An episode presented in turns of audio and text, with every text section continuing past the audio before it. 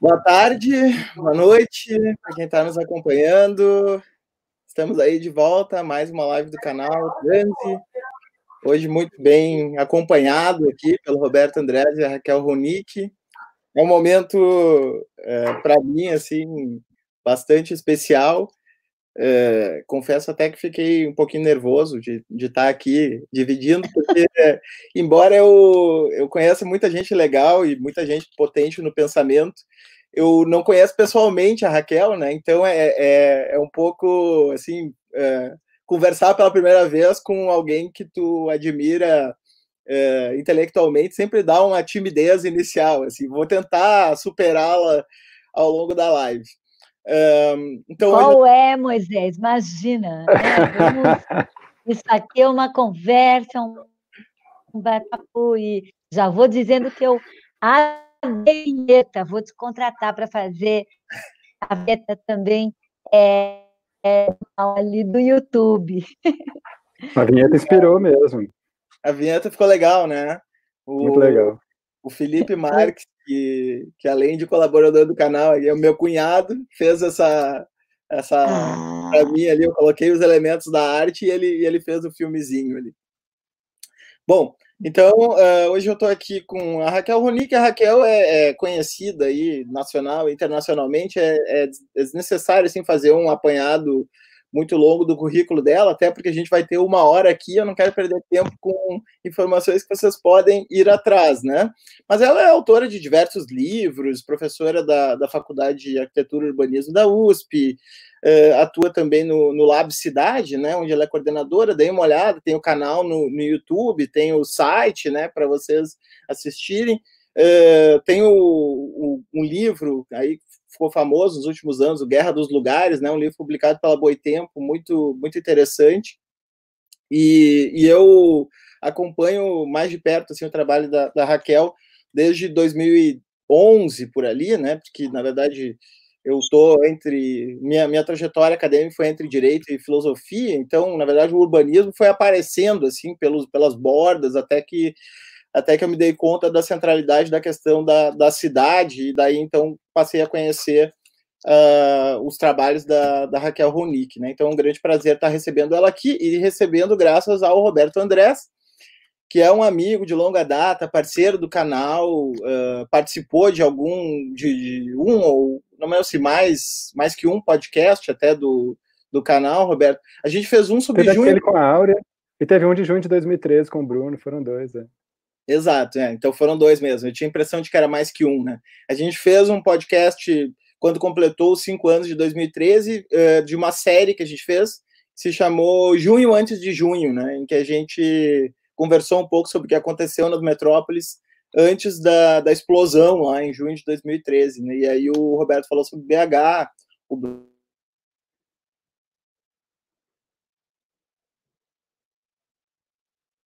Para mim caiu aqui.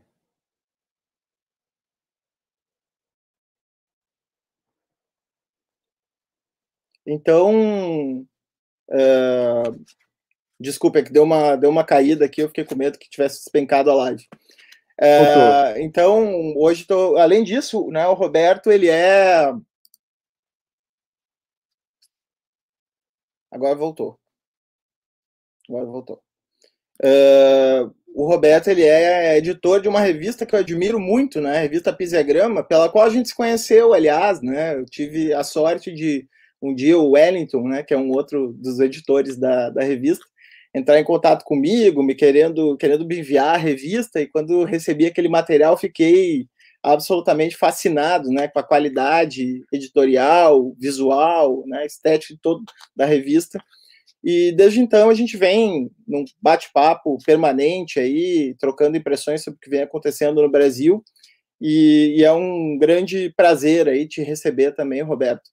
E enfim, né? Uh, acho que ficou uma, uma apresentação. Peço desculpas se deu para vocês uma piscadinha no, no, no, no, vídeo, não sei exatamente o que aconteceu. Espero que não tenha sido o YouTube questionando a vinheta, porque tem direitos autorais, né? Porque, enfim, a vinheta ficou tão legal, né? Não derruba a nossa vinheta, YouTube. Uh, vamos. Uh, acho que, mas acho que está rolando. Uh, bom, então eu vou começar pela, pela Raquel, né, que é a, convidada última, né, a convidada que ainda não, nunca passou pelo, pelo canal, assim, fazer uma coisa meio, parece, é, sem querer remeter ao mundo acadêmico, mas assim, seguindo essa tra tradição de, de que mais longe fala antes, Uh, bom, a gente tem nos últimos anos uma, uma centralidade da, da, questão urbana no mundo inteiro, né? A pauta do direito à cidade apareceu muito fortemente na década passada, com todas aquelas manifestações, né? Parque Gese, junho de 2013, uh, o Occupy Wall Street, entre né, tudo aquilo que, que aconteceu que a gente sabe. Né? E, e agora a gente tem uh, a pandemia, né? Que abalroa né, o nosso modo de vida, abalroa a nossa maneira de, de nos conectar com, com o espaço, nos tranca num, num espaço confinado, né, nessa relação puramente virtual. Uh, como é que fica, Raquel, assim, vocês estão lá na cidade abordando isso por vários aspectos, assim, né? Eu queria te deixar livre, assim, para começar como quiser essa abordagem da relação entre cidade e pandemia, né? Como é que fica essa questão da espacialidade relacionada com a pandemia? Bom, acho que a primeira coisa, você mesmo introduziu, de que forma a questão urbana e as lutas urbanas e as lutas pelo direito à cidade já estavam em ascenso, né? É, antes. Ou seja, a gente já estava vivendo uma conjuntura, diria que é uma conjuntura basicamente do terceiro milênio, e aí essas temporalidades variam muito né, entre o país, entre um país e outro, mas nós estamos, nós estamos vivendo um fenômeno global de crise me parece, crise de um modelo. Crise de um modelo de organização de cidade que tem a ver também com a crise de um modelo de organização da sociedade, da economia, e que basicamente sucedeu um período bastante largo, importante também, que variou dependendo do país, de disseminação e hegemonia de uma ideia né, uma espécie de triunfo da ideia de que é através do mercado que se realiza todos os desejos e todas as necessidades humanas, né? E é através do mercado é que finalmente todos poderão ter acesso, né? Isso num âmbito, né, de uma de, um, de uma cultura absolutamente e é importante é poder ter acesso a mais e mais e mais mais e mais bens, porque aí vamos poder lucrar mais e mais. E uh, um pouco a ideia, né, vamos dizer que a sociedade embarcou nessa com tudo e graças né, ao ativismo dos estados nessa direção, destruindo redes de proteção, destruindo políticas de bem-estar social, mas também estigmatizando modos de vida e organizações e, e formas de organização com território que não passam necessariamente, né, ou não se estruturam necessariamente a partir né, desse valor, né, da possibilidade de extração de lucro, né, de todas as formas de construir cidade.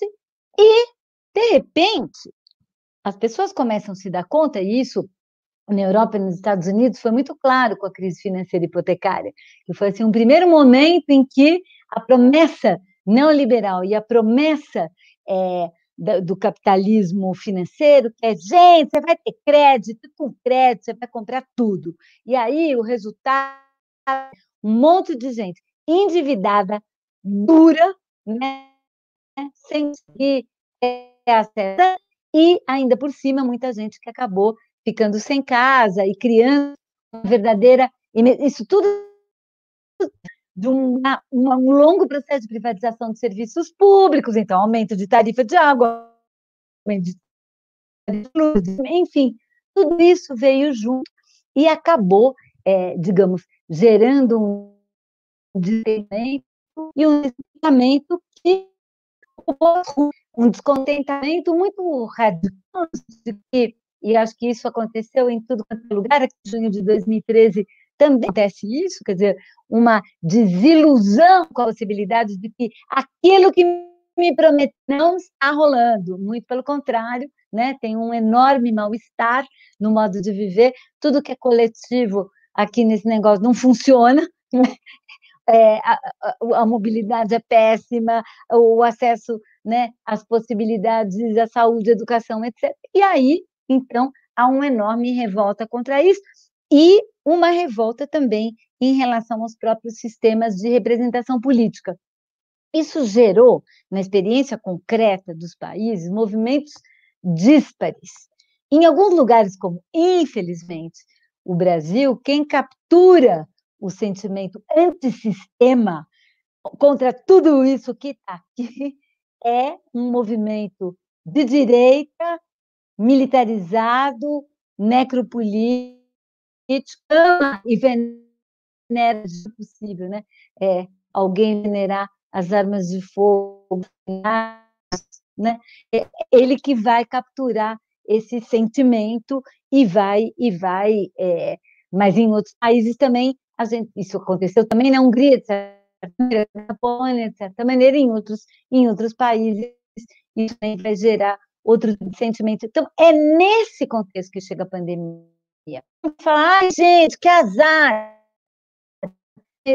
Ainda vem esse negócio. Não tem nada de azar e não tem nada de uma coincidência triste. Na verdade, uma coisa tem a ver com a outra. Me parece que a pandemia é a expressão mais acabada da crise de um modelo. Por quê? Porque uma das características essenciais desse modelo, e daí vou parar por aí para a gente poder debater mais, é a sua toxicidade, né? Toxicidade no sentido de que quais são os modos de se mover, né, na cidade, todos é, alimentados por queima de combustível que vai soltando a poluição, se enfiando dentro dos nossos pulmões e matando. Ou a circulação pelos, pelos automóveis e ônibus, etc., que atropela e mata. Tinha aquela, aquela estatística maluca que apareceu quando pintou essa história da necessidade dos leitos de UTI para a pandemia, que os acidentes de trânsito, os atropelamentos, ocupavam metade dos leitos totais de UTI do país antes da pandemia.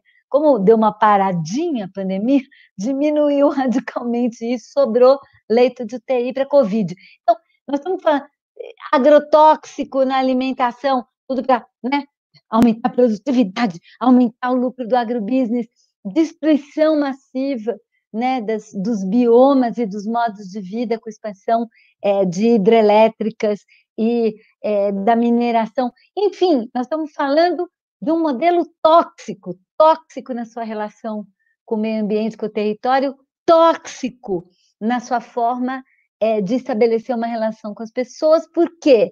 Porque dentro desse modelo, a vida tem muito pouca importância. E a proteção da vida tem muito pouca importância. Então, a pandemia, me parece que é isso, realizou essa situação de crise, que era uma situação de crise que já estava colocado, Moisés.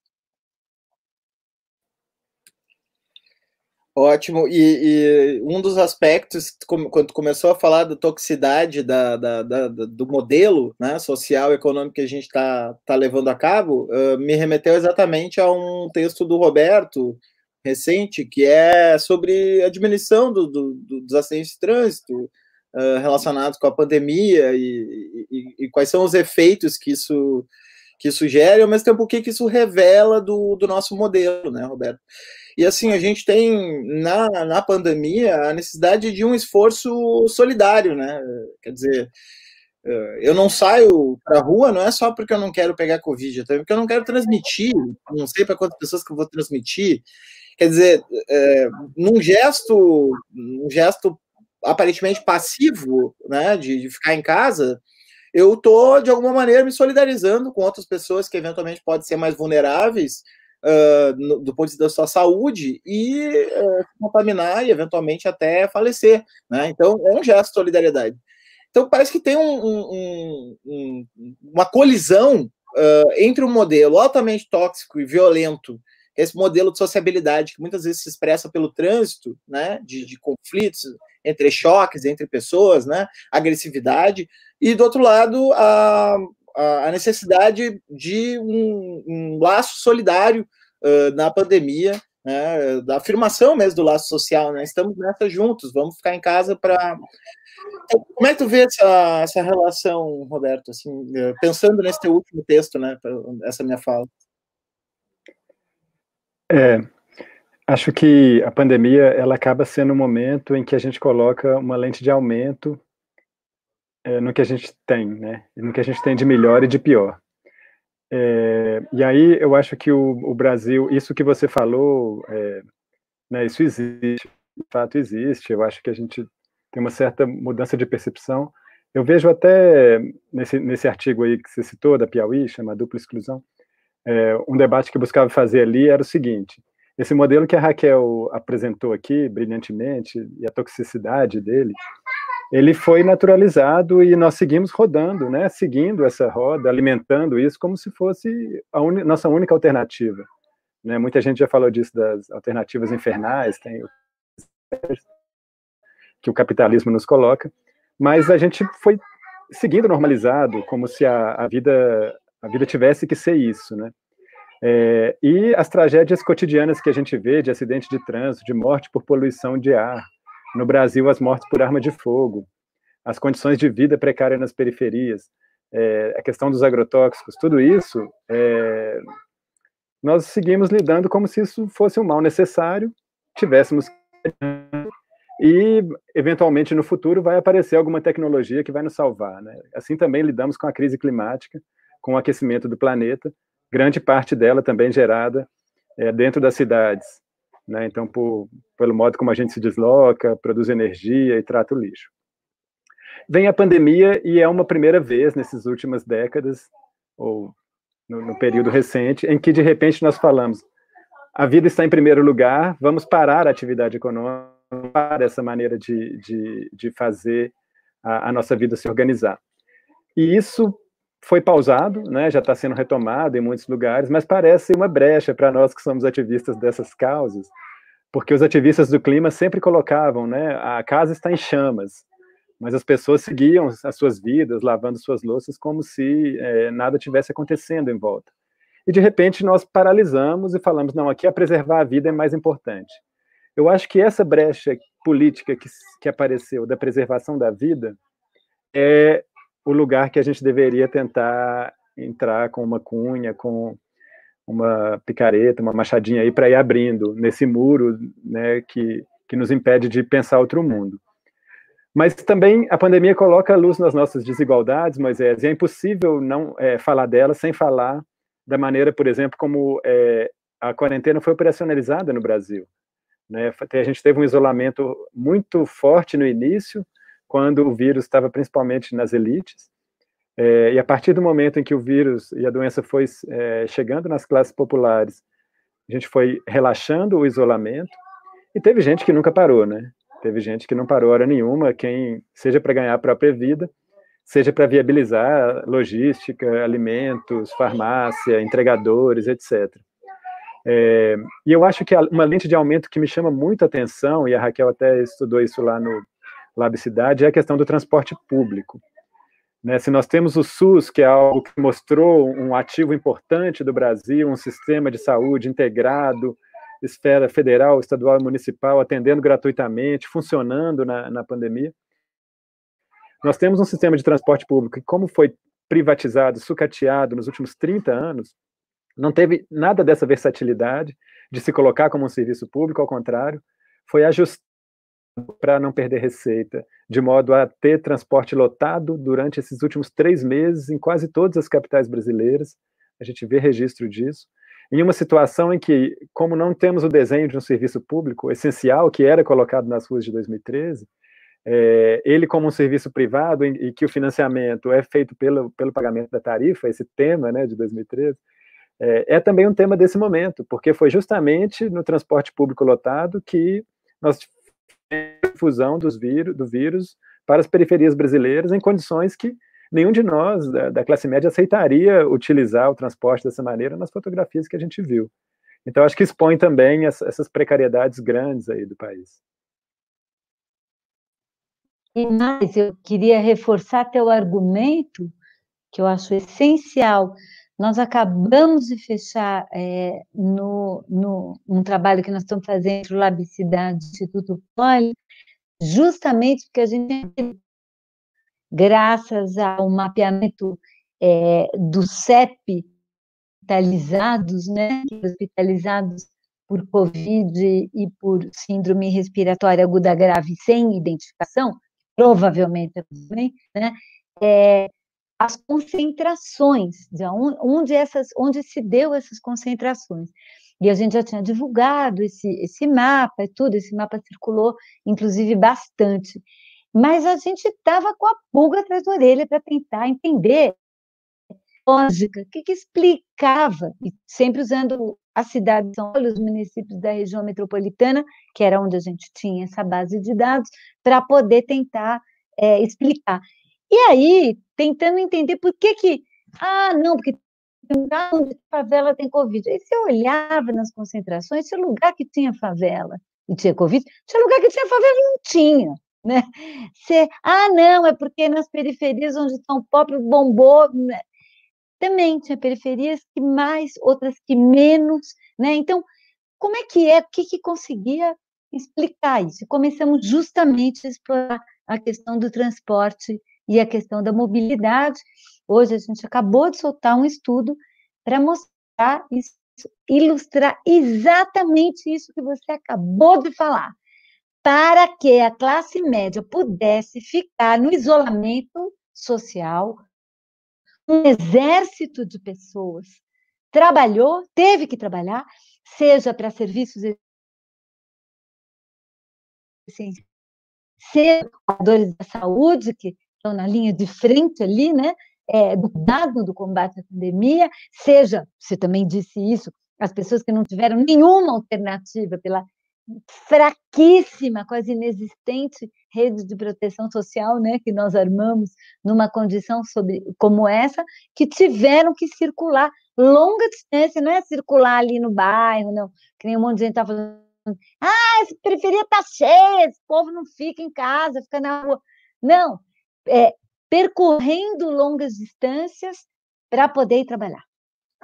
E usando o transporte coletivo público que em nenhum momento, né, exatamente para manter o tal, né, como é que chama? Equilíbrio econômico do contrato de concessão, né, em nenhum momento é, deixou, né, trabalhou com a ideia central né, de proteger as pessoas e, portanto, é, montar um sistema seguro para que pessoas que estavam envolvidas nos serviços essenciais pudessem se deslocar com proteção, com cuidado. Isso simplesmente não aconteceu. E o resultado é, nos lugares que concentram mais esses trabalhadores, né, é, que circulam são os lugares que concentram mais é, o contágio. Não porque o contágio se dá ali entre eles, Maria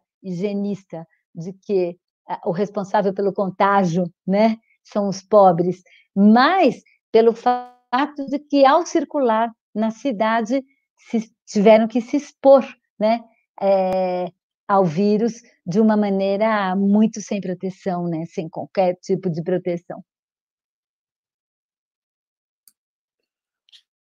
Agora a gente tem a gente tem um, uma, uma espécie também de uma ilustração é, muito concentrada do momento político que a gente está vivendo.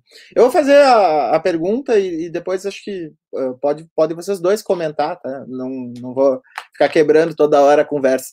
Uh, que, que, que, consiste, a gente tem de um lado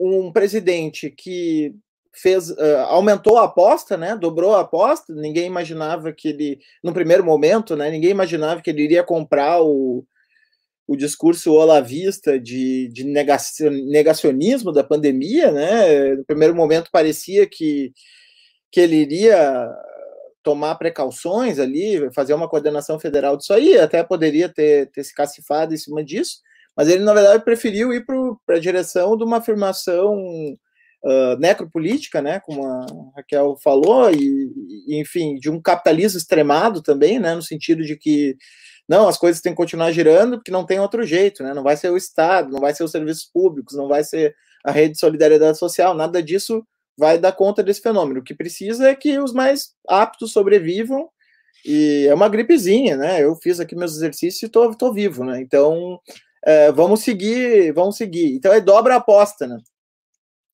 E a gente tem isso de um lado, junto com isso, também o, o, o alto crescimento das plataformas digitais, né? Hoje a, a, as plataformas digitais são o principal ativo das bolsas, são as principais empresas, né? Das bolsas de valores, né? Elas subiram é, né, muito durante esse, esse período da pandemia, se beneficiaram, né? Isso de um lado. Do outro lado, a gente tem o, o Black Lives Matter nos Estados Unidos, a gente tem manifestações antirracistas aqui no Brasil, e, a gente tem também amanhã, né, a greve dos entregadores, né, como um fato político aí altamente relevante, porque é o, esse precariado uberizado, né, que, que, que, pela primeira vez, assim, aparentemente organiza um, um, movimento nacional, né. Então eu queria ouvir vocês dois, acho que, não sei, pode começar pela Raquel, talvez, uh, uh, sobre sobre essa encruzilhada que a gente está, né? Em que parece que tem muita coisa com muita potência acontecendo e simultaneamente as loucuras mais surreais é, vindas do, do, do, dos governantes aí, mais especificamente do nosso, né?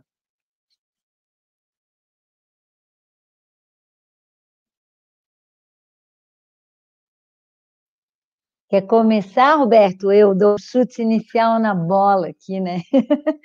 Como é que a gente como é que a gente, como é que a gente conecta, né? É, todas essas questões, né, que vão vão aparecer, né? O negacionismo, uh, o que o negacionismo e, e, e, uma espécie de convocação de vai trabalhar vagabundo, né? Para para poder é, que agrava, né? As as condições, né? A criação de condições do isolamento social, né? Ao mesmo tempo, é, ao mesmo tempo em que, como o Roberto colocou, de certa maneira, o isolamento, embora o teletrabalho seja de, a possibilidade de teletrabalho é uma possibilidade restrita a quanto provavelmente no centro da sociedade, imagino eu, né, que são trabalhos que podem ser feitos à distância, quem pôde entrar é, em teletrabalho, então, de alguma forma, essa experiência de isolamento é uma experiência de uma parte da sociedade, mas, por outro lado, por exemplo, pelo fato das escolas todas terem parado, toda a rede pública né, de educação ter parado, isso é muito importante, a experiência né, do, estar online, estar conectado dessa forma, foi uma experiência muito mais generalizada do que é, para esses, apenas para esses 30% ou 40%. Então, o que aconteceu nesse momento é que um fenômeno que também já vinha acontecendo, também já era que é muito forte. Tecnologias de comunicação na reestruturação dos modos de vida. Né? Então, isso vai tanto em todas as. É, a, a, expansão das chamadas economias de plataforma, né, que é o que a gente chama de uberização, né, que são as, as, é, os sistemas de aplicativos, que, na real, são a nova linha de montagem, né, de exploração do trabalhador, que aparentemente né, é o parceiro, dono dos seus meios de trabalho, que faz uma parceria com o aplicativo. Na real, é alguém que está sugado né, da sua força de trabalho sem qualquer proteção, sem qualquer férias, sem qualquer rede né, é, de apoio, para que fundos financeiros, que são donos dessas plataformas, possam acumular. Então, durante a isso é só um exemplo né, das economias de plataforma, tem vários outros, e o, assim, uma espécie de ser que nós, que nós vivemos antes de começar essa conversa, nós estamos aqui conversando em nós e vendo assim, a vida agora então, essa tela é como de extensão do meu próprio corpo, uma transformação muito grande da forma de se organizar, mediada né, por, esse, é, por esse aparato científico, tecnológico, que é imagem, que é dados, e a economia de dados, e os dados são o novo elemento essencial de extração é, de valor, né? quem domina os dados domina o mercado. Então, tudo isso já estava acontecendo e o isolamento acelerou isso. Acho que é um pouco isso que é, você, mas estava tentando levantar. Acelerou uma espécie de distopia nova, né? uma, assim, uma no, um novo modo de, de organização é, das coisas mediadas né? por, essas, por esses meios é, digitais e eletrônicos que se intensificou durante a pandemia em função da necessidade de isolamento e a única forma de conexão e da existência de laços é essa, e que ninguém sabe exatamente é, onde isso vai parar, porque é, a gente pode ter um cenário à la China, né, que é a gente vai parar num sistema de vigilância eletrônico securitário, autoritário, 100% voltado para o consumo, né? que é, o, é, é a China, o pior do comunismo com o pior do, do capitalismo combinado num só país, né? É, e ou será que? Essa é a pergunta, Roberto até colocou, será que essa esse momento de colocar em xeque todas as estruturas também não abre espaço para outras utopias, né? outras possibilidades mundo é, que a gente possa imaginar nesse momento, né? Quer dizer, a para, para tudo, de repente a gente pode também repensar, repensar nossa vida, nossa história, nosso jeito de se organizar, enfim. E acho que de fato aconteceu muito, está acontecendo, muitas redes e investimentos na ideia de solidariedade, né? Que era assim, tipo, solidariedade é uma palavra assim, completamente fora de moda, junto com justiça social, distribuição de renda, tudo isso assim, tipo, ih, gente, isso aí já era, esse negócio era do século XX, agora não queremos mais saber nada disso, é concentração de renda, né?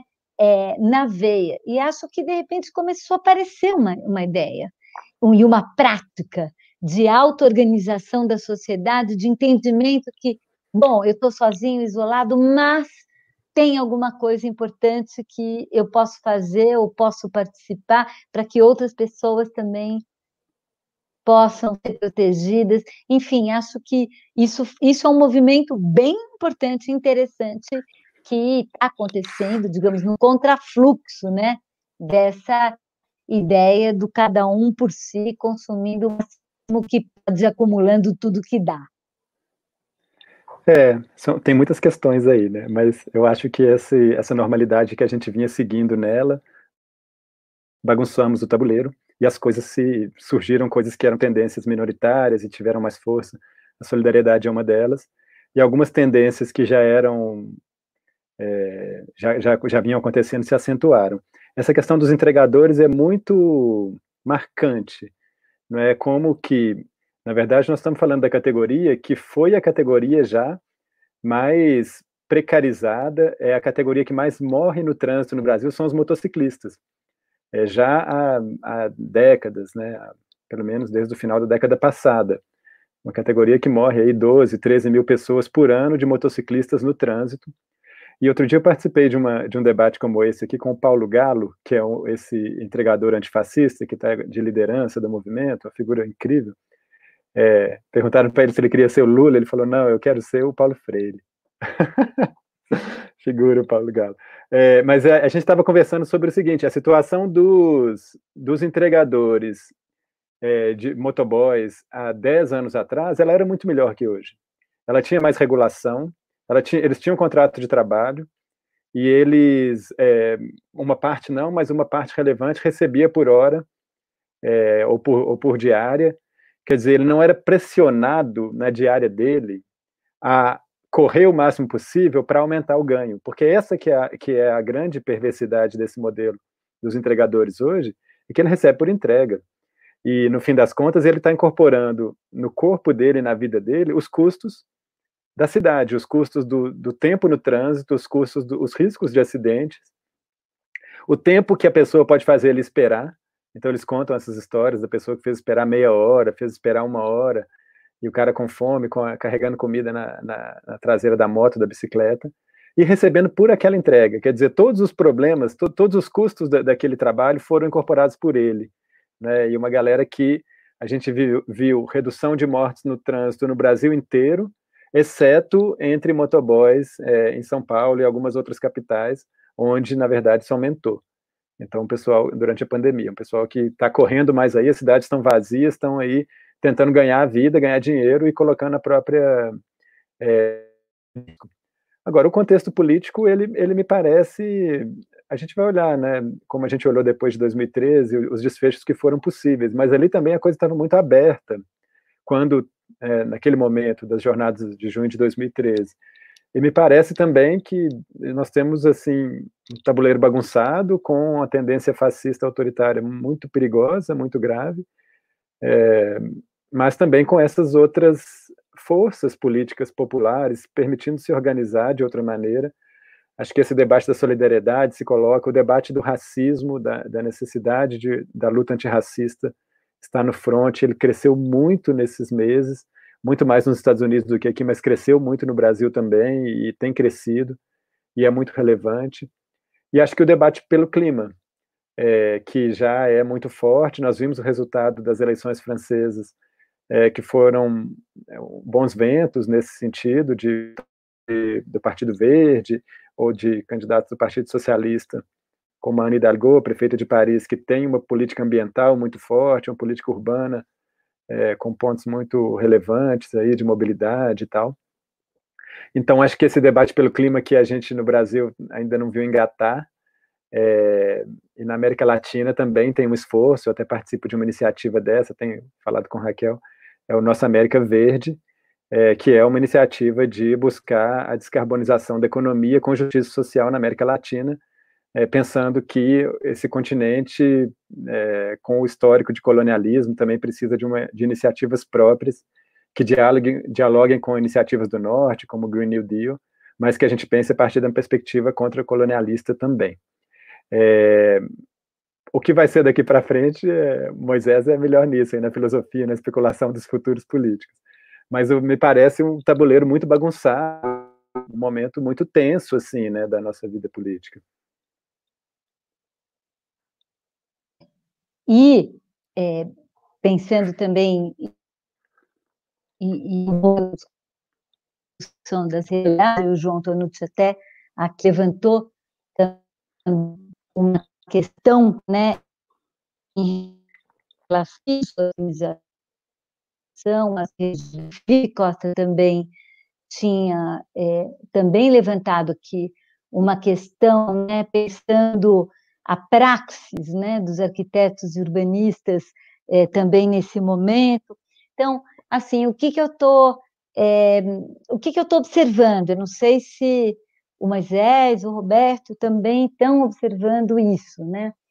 O que eu estou observando é assim, o que existia é, de tecido social organizado na nossa sociedade, pode ser movimento social, pode ser coletivos, é, grupos, é, bandos de resistência, enfim, o que tinha, muitos inclusive uh, estruturados a partir da cultura, que foi um fenômeno muito importante, né, é, da emergência de uma nova movimentação social e política nas periferias no, no país e a emergência de chamados sujeitos periféricos, né? Foi um dos fenômenos importantes que aconteceram no início do século XXI aqui no Brasil e que teve a ver com a primeira geração, por isso eu tenho, acho que tem muito a ver com a discussão racial, tem a ver com a primeira geração no Brasil, aonde jovens negros, periféricos e favelados é, concluíram o ensino superior, né? É, num número muito mais significativo, graças às cotas, graças ao ProUni, graças também à expansão do ensino superior privado, muitas vezes com uma qualidade bastante discutível e com efeitos também depois na empregabilidade, também discutível, mas de qualquer forma, nós estamos falando de uma geração, né, uma espécie de um fenômeno generacional novo, importante, é, de uma consolidação de um grupo muito jovem é, que acabou constituindo uma nova liderança né, cultural, política, enraizada. Isso é um outro elemento, né? enraizada nos territórios e trabalhando dentro deles e a partir deles e com eles e, e, e mobilizando esses repertórios. Eu estou falando disso porque isso, junto também, evidentemente, com os movimentos sociais que já existiam né, no passado, que já vinham de uma trajetória mais longa ao longo né, das suas lutas, movimentos de moradia, movimentos pela consolidação, pela regularização, movimentos que já tinham uma ligação muito grande com a cidade, imediatamente se converteram em pontos a partir dos quais se organizou é, uma, uma distribuição de proteção, apoio, é, enredando todos eles, né? É como se a gente tivesse uma espécie de tecido social completamente fragmentado, né?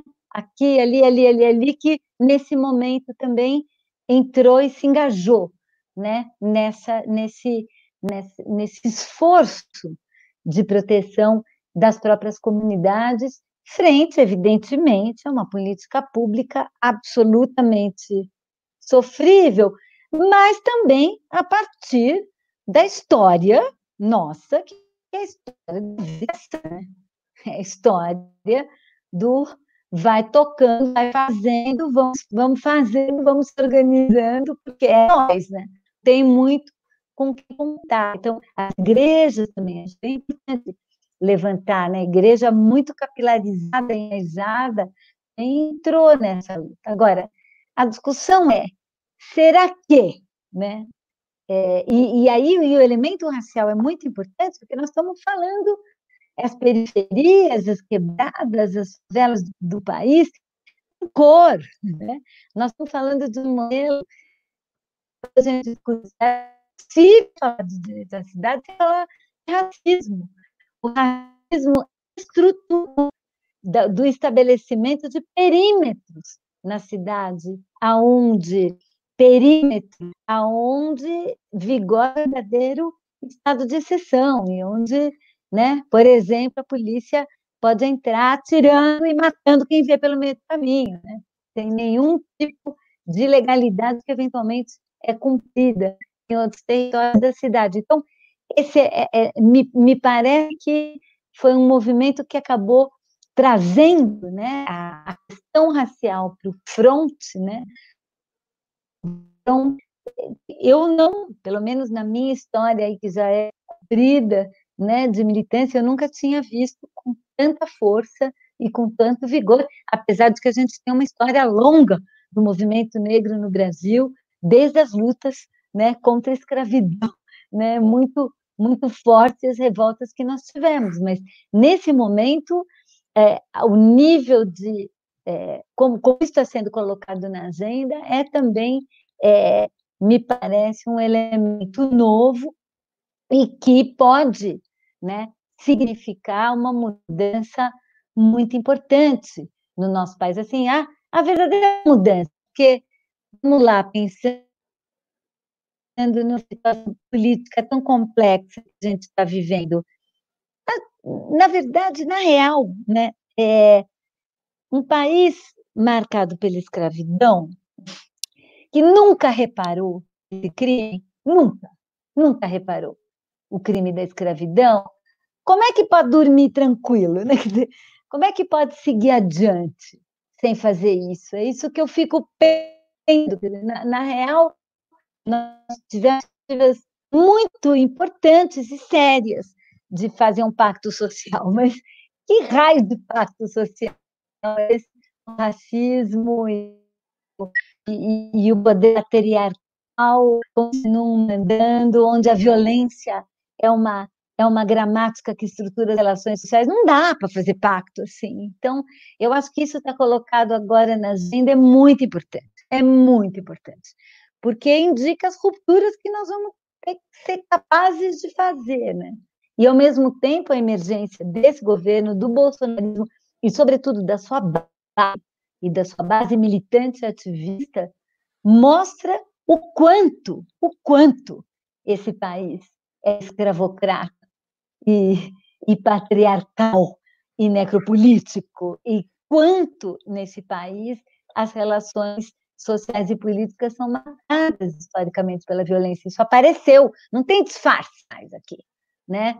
Polidinho. É uma coisa que está absolutamente. E ela não surgiu do bolsonarismo, né? Ela já, evidentemente, já existia e estava presente. Então, de certa maneira, horrível está passando por tudo isso, né? É muito sofrimento e muitas vidas. Isso que é o mais duro. Muitas vidas vão ser perdidas por causa disso, mas eu acho que é um momento assim histórico, aliás, como são todas as crises, né? Um momento de, de, de possibilidades, né? De revisão. Uh, Roberto, eu, como tu falou, né, eu pesquiso futuro, especulação sobre futuro, então eu queria dar o um salto por aí para a gente. A gente prometeu liberar a Raquel com uma hora, né, porque ela já está cansada, como todos nós, dessa interação de telas, né? Uh, então, uh, vamos aproveitar bem esses últimos 15 minutos aí. Eu queria especular um pouquinho sobre o futuro junto com vocês. A gente tem de um lado, uma, uma tendência uh, urbanística, né, que é essa tendência da, da urbanização financeirizada, do urbanismo militar, né, todas essas dimensões que, que tanto a Raquel quanto no teu trabalho, o Roberto, aparecem, né, de, uh, enfim, combinar esses diversos aspectos do neoliberalismo e produzindo com isso um determinado modelo de cidade. Só que o contraponto a isso, por exemplo, aqui na América Latina, né, e isso é um debate que a gente faz há muito tempo, né, veio do desenvolvimentismo, e aí, né, uh, uh, a gente teve vários problemas uh, críticos, né, do ponto de vista do, do, urbanismo, do modelo que foi implementado, né, um modelo do Minha Casa Minha Vida, né, do, do, do, privilégio do carro como símbolo de consumo, né, uma série, uma série de, de, de simbologias e não só simbologias, mas também políticas públicas, né, que uh, incentivaram um determinado modelo uh, desenvolvimentista, mas que não rompia com essa lógica, uh, digamos assim, essa lógica geral do capitalismo contemporâneo. Então a gente tem meio que um embate hoje no Brasil entre neoliberais e desenvolvimentistas, que a gente não sabe muito bem se, do ponto de vista urbanístico, muda muita coisa, né? Ou melhor, talvez até mude, mas assim, não é, não é, nenhuma das alternativas é muito desejável, digamos assim, né? Pela, de acordo com mais ou menos com o que a gente pensa, né? Então, uh, ah, para onde né, escavar um futuro que escape talvez dessas uh, alternativas infernais, né? Onde tu vê uh, possibilidades? tu e depois a Raquel já pode responder direto, não vou tomar mais tempo de vocês.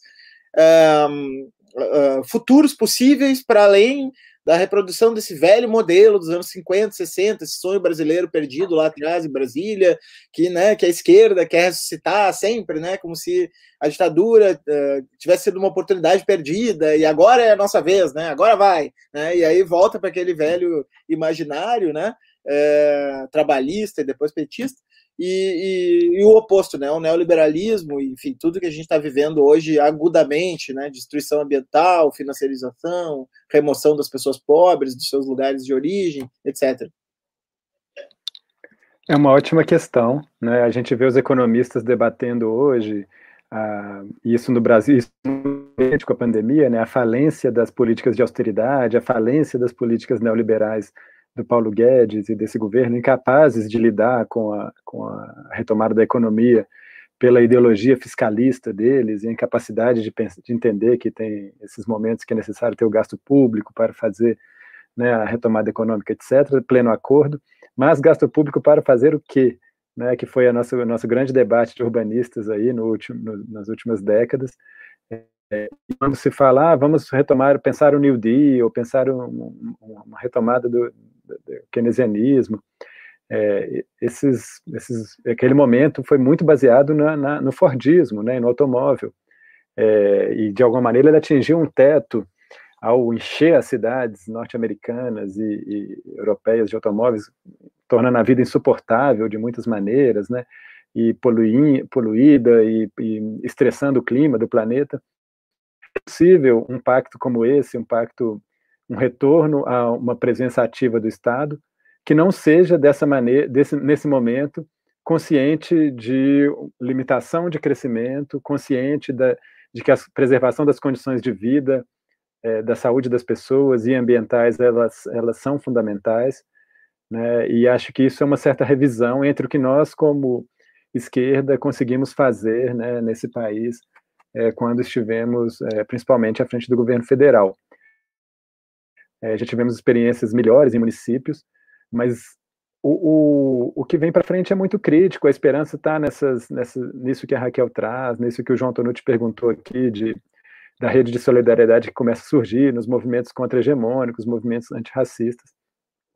E a gente vê isso nas cidades brasileiras, que a retomada vai ser com mais desigualdade e com mais violência. É, na, na, nossa área de urbanismo, isso é muito evidente. O que está sendo feito nas cidades europeias, o que está sendo feito nas cidades americanas é, cidades que não querem que a retomada se dê com mais automóveis, porque sabem toda a problemática de saúde pública, de acidentes que os automóveis trazem, mas que sabem que a população está receosa de utilizar transporte coletivo por causa da, da pandemia.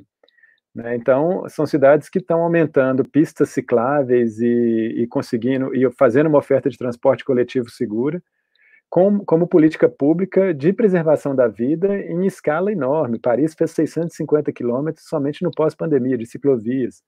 Então, esse investimento que busca que se consiga equacionar a, a vida para todos ou para a maioria né, nesse momento.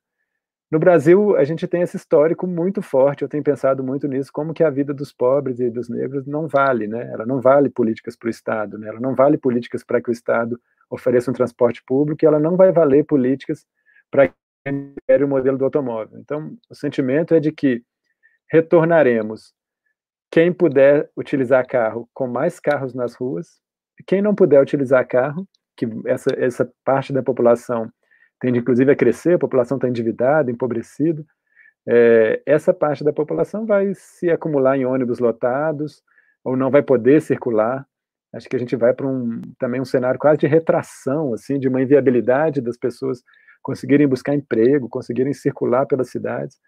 É, então, o cenário de curto prazo nas cidades brasileiras, ele me parece assim um, um acentuamento, né, mais uma, uma torção no parafuso do esquema que a gente tem, de, de muita desigualdade e de muita violência mesmo com, com as pessoas mais pobres. É, a expectativa é que a gente consiga revertê-lo para frente, né? que a gente consiga projetar outros mundos possíveis, e eu acho que essa brecha ela se abriu, é, sigo na, na aposta de que porque o que a gente vai ver pela frente com a crise climática é, pode fazer da pandemia uma coisa pequena, né? em alguns anos talvez isso, isso é uma percepção possível, é, então, não falta nenhum motivo para a gente continuar em modo emergência. Esse modo emergência que a gente ativou na pandemia, que as fábricas pararam, o comércio parou, falou, o mais importante aqui é a vida, a gente precisa batalhar aí para que esse modo emergência seja o nosso modo normal, que é o que a gente tem nesse século. O Diego Viana fez um texto muito interessante lá no blog dele, que era sobre esse século XXI, que é o século do, das tragédias. Né? E um redesenho de todas as atividades é o mínimo necessário se a gente quiser que a gente tenha condições de vida para nossa e para as futuras gerações. Tá desligado aí, Raquel. Estava mudo. É, pois é. Eu acho que eu complementaria o que você está colocando. Eu acho muito importante a, a, a, essa reconstrução, ou pós-pandemia, né?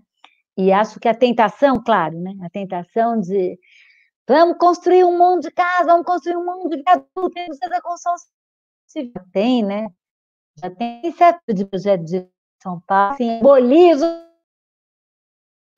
aumenta as taxas, não sei o quê, porque precisa gerar empregos, precisa aumentar empregos para gerar renda e tal. Então, em nome disso, né, a gente fazer mais do mesmo. Mais do mesmo. E mais do mesmo é colocar a gente numa crise cada vez pior, né? É esse modelo tóxico reproduzido mais e mais e mais e mais, né? E então, por outro lado, você colocou muito bem, quer dizer, como enfrentar a super pobreza, né, que, que, que vem, que já estava, a gente já estava vivendo uma crise econômica, com a pandemia isso vai ficar mais, muito mais agudo, como enfrentar essa questão, e é, por incrível que pareça, e alguém está estão aqui, estão me perguntando muito de arquitetura e urbanismo, vamos lá! Por incrível que pareça, arquitetura e urbanismo é, acho que é um dos, um dos pontos de entrada importantíssimo para se repensar é, o que é e o que deve ser essa sociedade que vai promover transformações do território, que vai é, investir no sentido de propiciar melhores condições de vida para todos, né? É, qual é esse modelo? Por que, que eu estou colocando isso? E acho que isso tem uma grandíssima ligação com a discussão do racismo estrutural brasileiro, com a dimensão patriarcal é, das, das políticas públicas. A gente tem que entender que o modelo de, o modelo de urbanismo que nós adotamos como modelo ideal, aquilo que nós almejamos, é um modelo de urbanismo tributário de um modo de produção da cidade submetido, 100% submetido a essa lógica mercantil e na fase mais recente, é isso que quis trabalhar muito no meu livro Guerra dos Lugares, o capitalismo financeiro. Uma, uma das, um dos elementos mais importantes no circuito de valorização do capital financeiro é, é o, o espaço construído um espaço construído e a transformação do território que sirva para remunerar o capital. Ou vamos pensar na produção e na transformação e reforma e, e, e é, do espaço construído existente para proteger e promover a vida em todas as suas dimensões. Eu acho que são direções muito diferentes e nessas direções tem, um, tem uma questão, digamos, econômica, mas tem uma questão epistemológica mesmo, né? que é qual é a natureza do saber que constituiu esse modelo de cidade, modelo de cidade de asfalto, viaduto, esse combo, né? Torre, asfalto, viaduto, casa construída, concreto, esse modelo de Quem disse que esse é o único modelo de cidade possível? Por que nós não podemos ouvir, entender e ler as formas de organização dos territórios populares do planeta, com toda, que evidentemente é marcado por uma precariedade material, porque nós estamos falando de um espaço onde rola pouca grana, lógicas, que tem formas de que tem histórias, que tem jeitos de organizar que não necessariamente tem que ser vistos como historicamente o urbanismo entre nós viu, como marginais, ilegais, porcais, carentes e cujo único futuro possível é se transformar como o espaço das classes médias, o seu modo de vida e o seu modo de circulação. Nesse momento é fundamental romper com isso.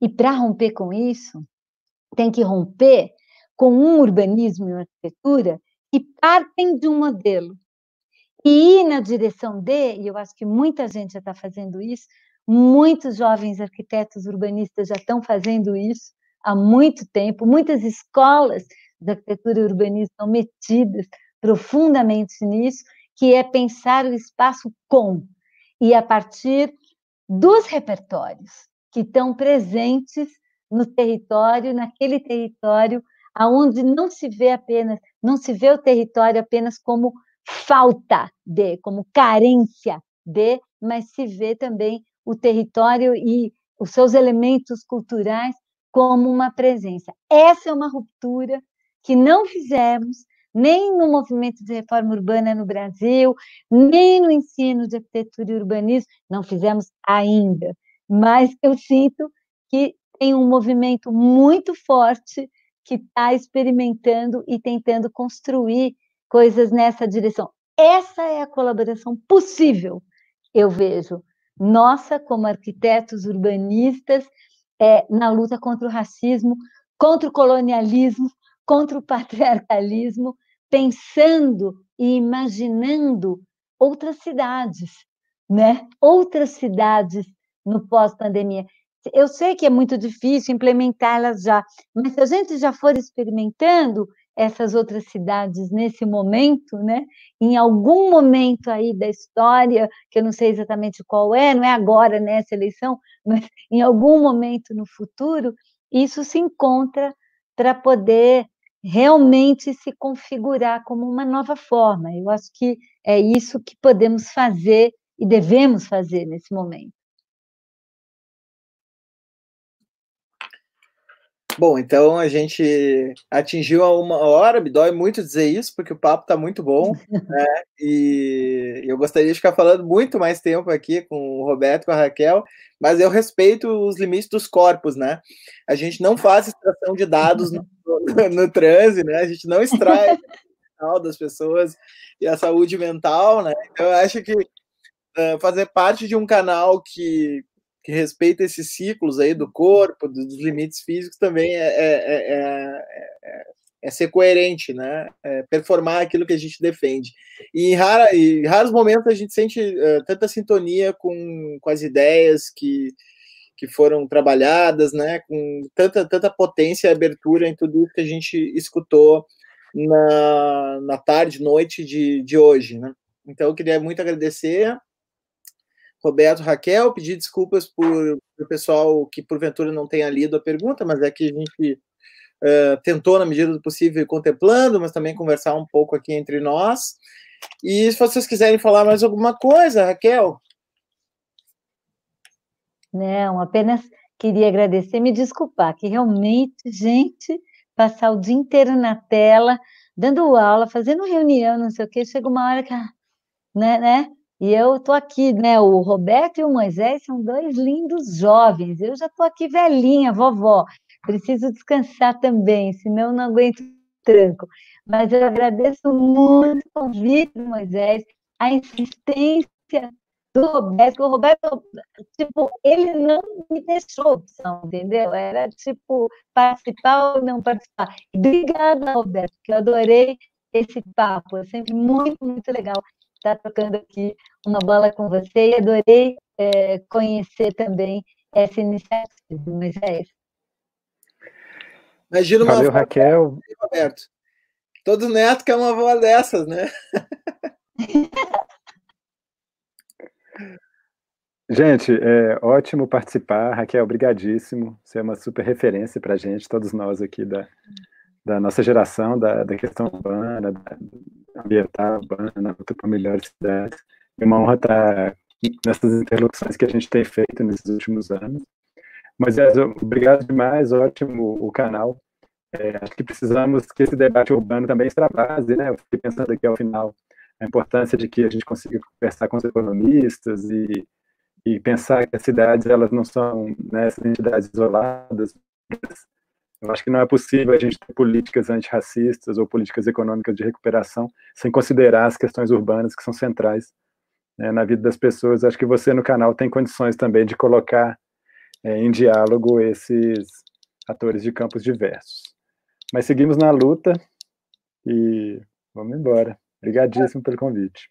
Não preciso dizer que os dois já estão reconvidados, né? Para quando quiserem, sempre serão muito bem-vindos por aqui, né? Para, é, enfim, né? irradiar toda essa energia no canal. Só antes de terminar, eu queria divulgar a nossa live de quinta, que também vai ser uma live super especial, com a Letícia Cesarino, né? Que é uma antropóloga da Universidade Federal de Santa Catarina e ela pesquisa as novas direitas sob um prisma de cibernética, em que ela fala de uh, questões como pós-verdade e, enfim, toda essa forma, formação de bolhas, todos esses fenômenos, ela, ela especula bastante sobre essas questões.